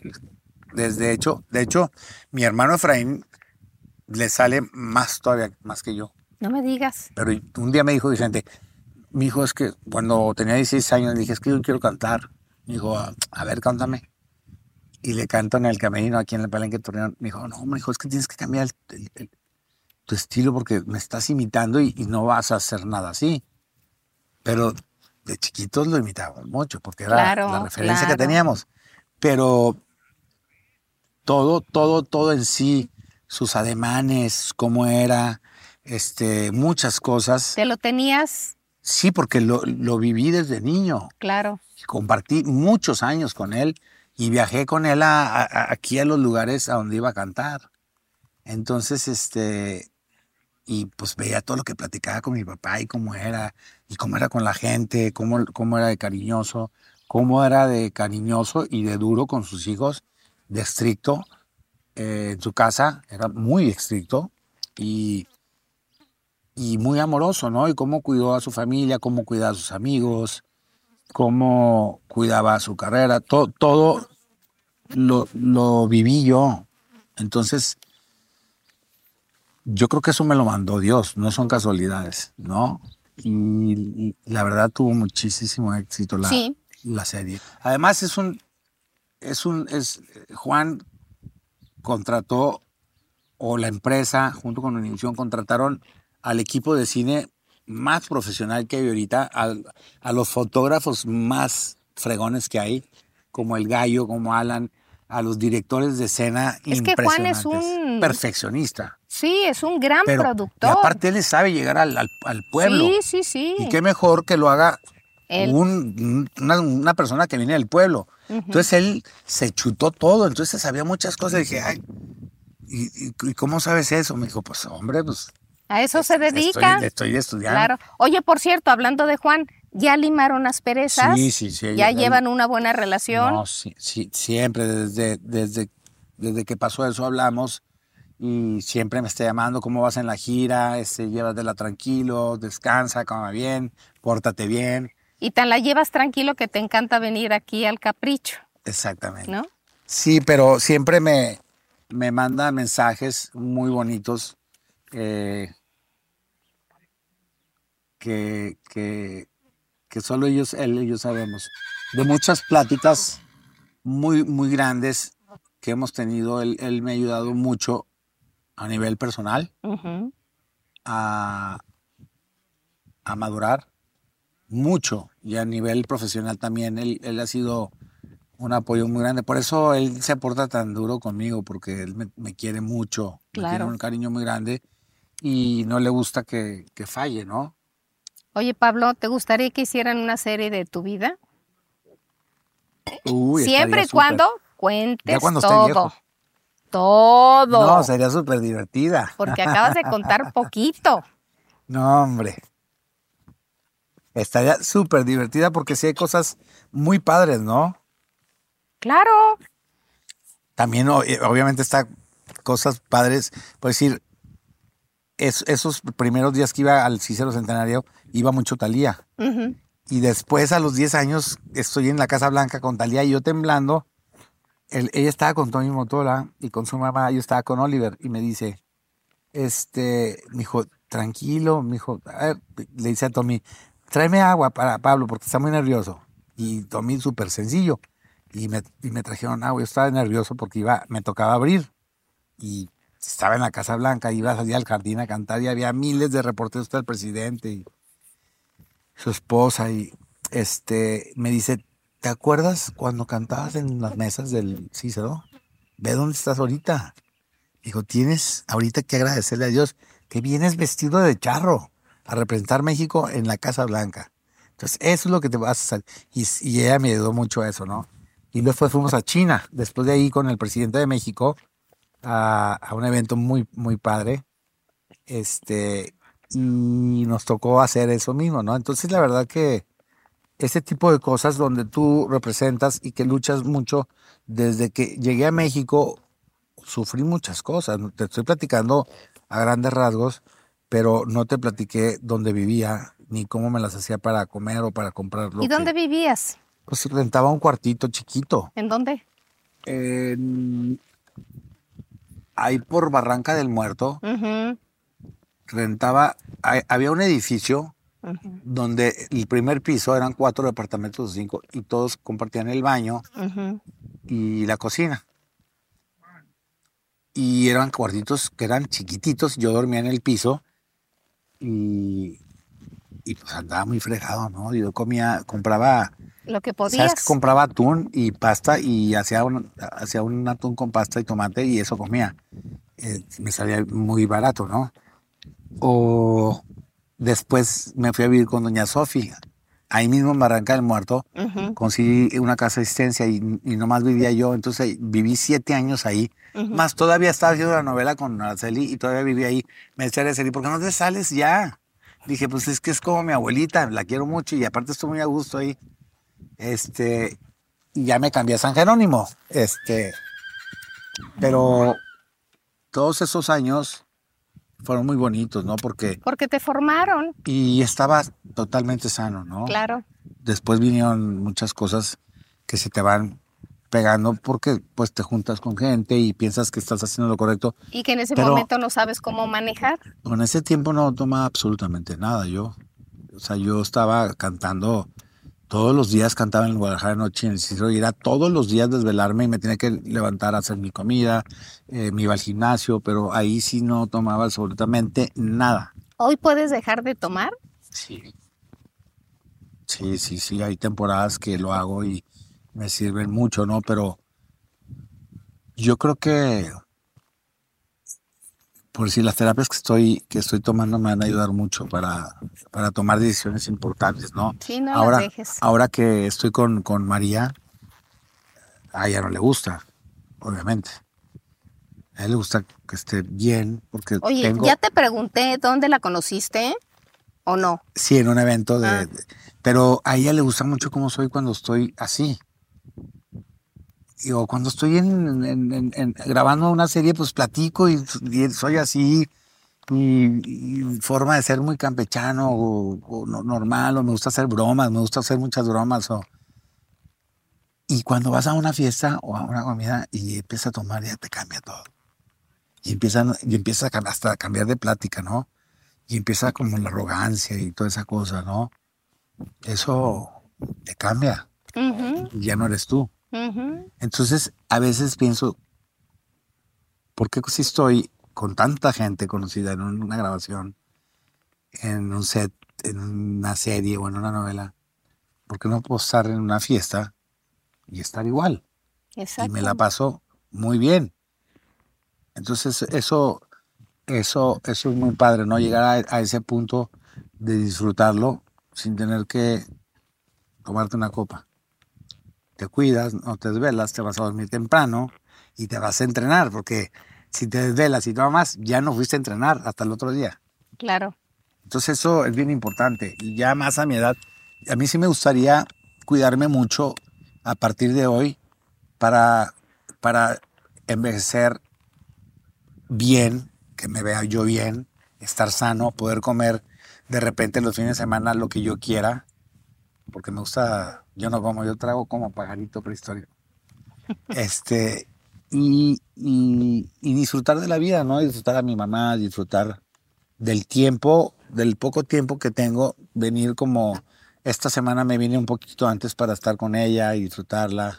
Pues ir anoche, estaba dormida y le di un calambre en la pierna. Y empiezo, ay, ay, y me asustó. Dije, ¿qué tal si no estuviera yo? Porque mi hermana estaba ahí, pero no, no, no escuchó. ¿Y qué tiene mamá? No, es que, porque se cayó hace poquito y se pegó en el chamorro y se desgarró el chamorro. Le fue a llevar un pastel a una tía y no vio y se tropezó Ah. y se pegó en el chamorro y, Ay, y, pobre. este, y, y estuvo seis días en el hospital.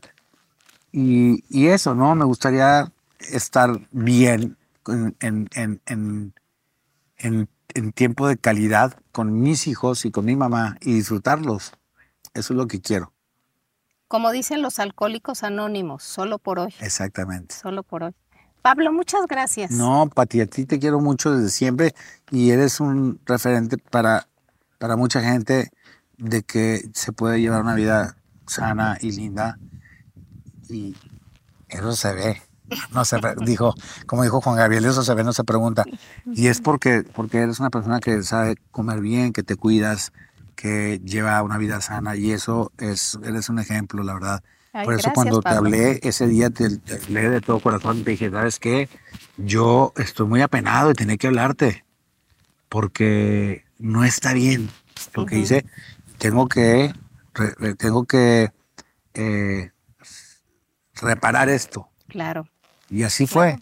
No, así fue. Y gracias por tu apoyo, gracias por tu comprensión ese día, por las palabras que me dijiste. Me dijiste, oye, qué bien que, que tomas esa decisión. Eso me hace sentir fuerte. Qué bueno. Y Pablo, eso o me, hace impul- me impulsas a hacer las cosas bien. Qué bueno. ¿eh? Gracias, Pablo. Gracias, mi amor.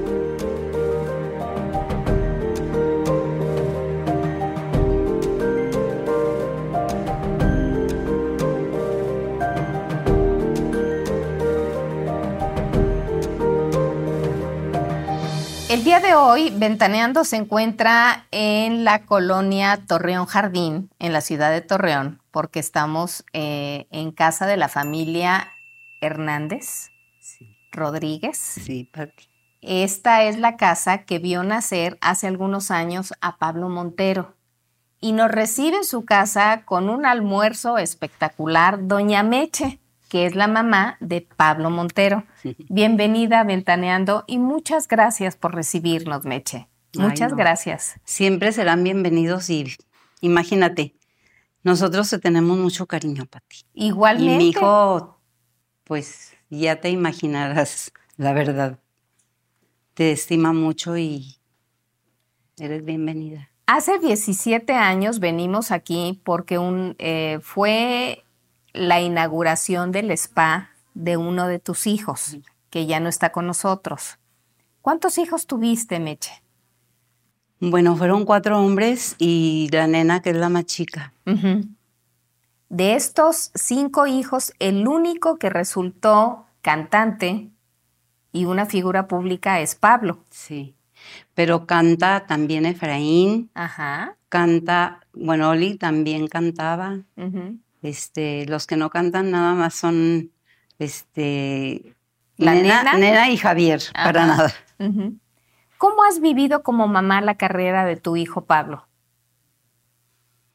Mm, Bueno, es muy difícil.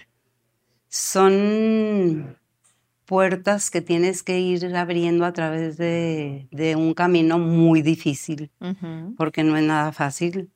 Este, yo todavía ahorita que, que ya es lo que es el, digo que qué difícil es esa carrera.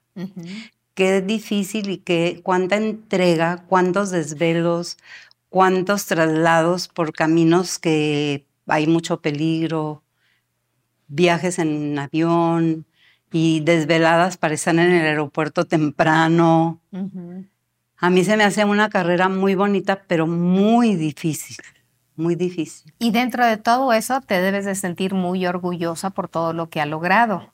Sí, porque, bueno, yo más, más que nada le, le, le agradezco a Dios porque cuando la persona tiene un buen corazón y buenos sentimientos, pues Dios lo bendice y como él solito ha ido abriéndose paso a través del, del tiempo hasta la fecha, pues sí se siente y me siento muy bendecida por Dios porque sí ha logrado algo en su ¿Y camino. cómo, ¿Y cómo es Pablo como hijo?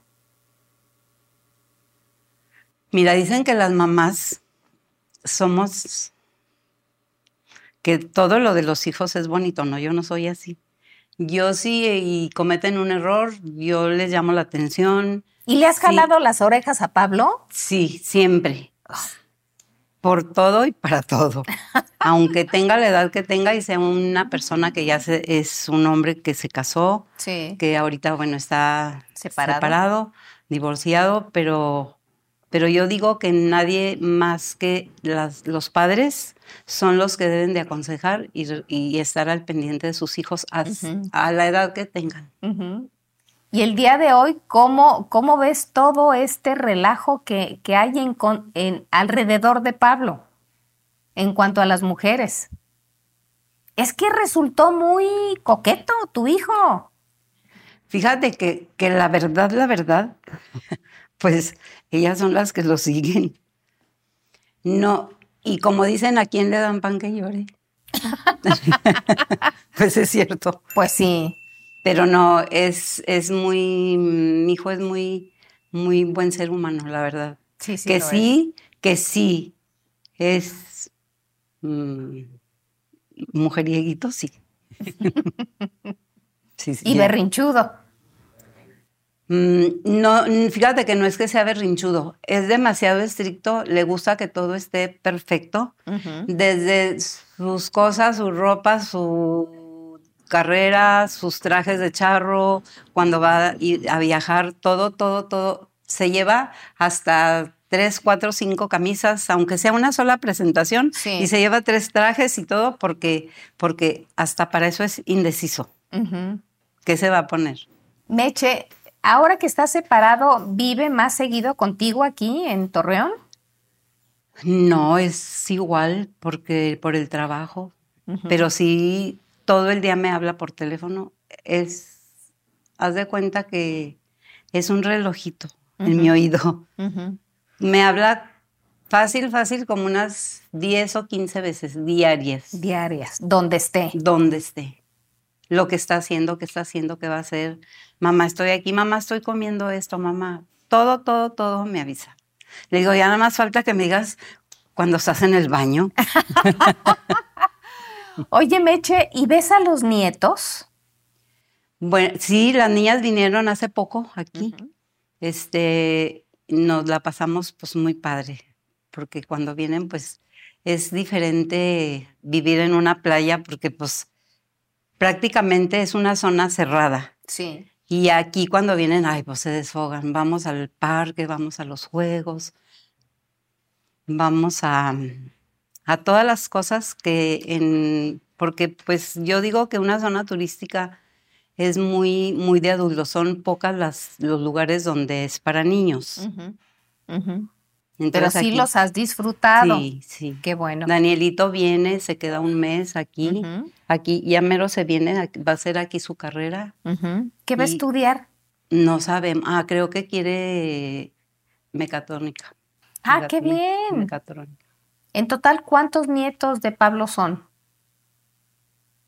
Mm, cuatro. Cuatro. ¿Y los ves a todos? Sí, a todos. Qué maravilla y me llevo muy bien con Sandra, me llevo, mm, bueno, pues así más retiradito con la mamá del niño de Costa Rica. Claro. Pero al niño sí lo tenemos frecuentemente. Aquí en la casa. Y no, y por teléfono y por WhatsApp y me manda cosas. es un amor ese niño, ¿eh? me, me, me siento orgullosa de decir en las cámaras que es un niño súper educado y respetuoso. ¡Wow! Súper educado, amoroso con su papá, este, que casi no, no convive en las giras con él y me habla y me dice, tita, tita, estoy muy preocupado. Le digo yo, ¿por qué, mijo? Dice, porque, porque mi, mi, mi pa, así le dice mi pa, va a venir aquí a Costa Rica a cantar, pero acá no hay este avión y mi papá va a viajar por lugares muy peligrosos. Estoy muy nervioso, tita, y no llega mi papá. Mm, qué lindo. Meche, eh, ¿qué consejos o qué sugerencias le haces a, Pablo, tu hijo, en general, en la vida, en su vida emocional? Pues yo como señora de la era antigua, yo estoy educada a, unos principios que yo les, bueno, les inculqué a mis hijos y como dicen ellos que ya son otros tiempos, le digo, sí, afuera son otros tiempos, pero aquí en tu casa se te enseñó eso y así tienes que ser. Pero es que después se burlan de uno, que no sé qué, los las nuevas eras, les- le digo yo, pues no importa, pero los valores, el amar a tus abuelitos, porque muchos los dejan abandonados, Sí. siempre hay que inculcar el amor para tus seres queridos, primeramente, de- empezando desde tu casa.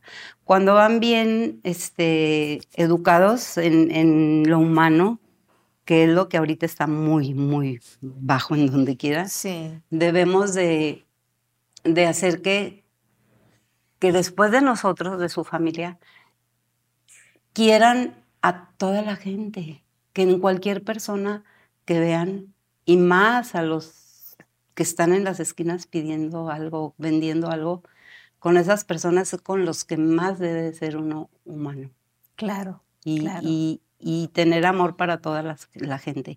Esos son mis valores y mis principios que mis padres me enseñaron y lo que creo que tiene más valor en este mundo.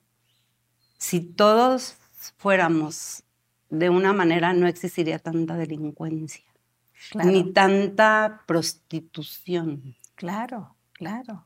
con perdón.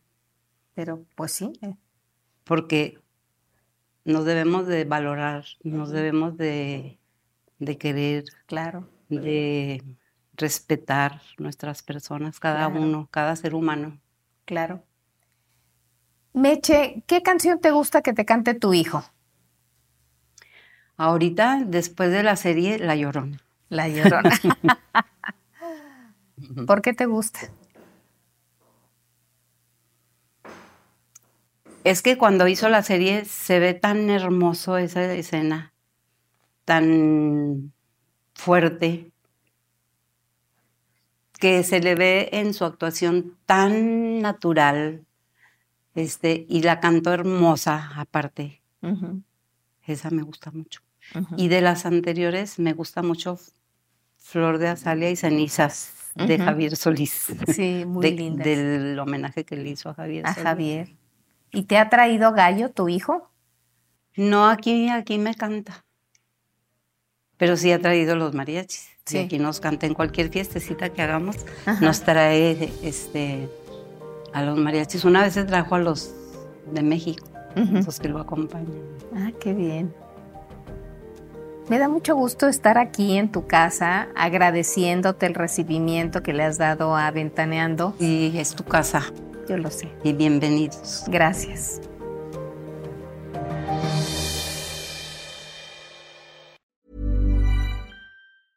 Even when we're on a budget, we still deserve nice things.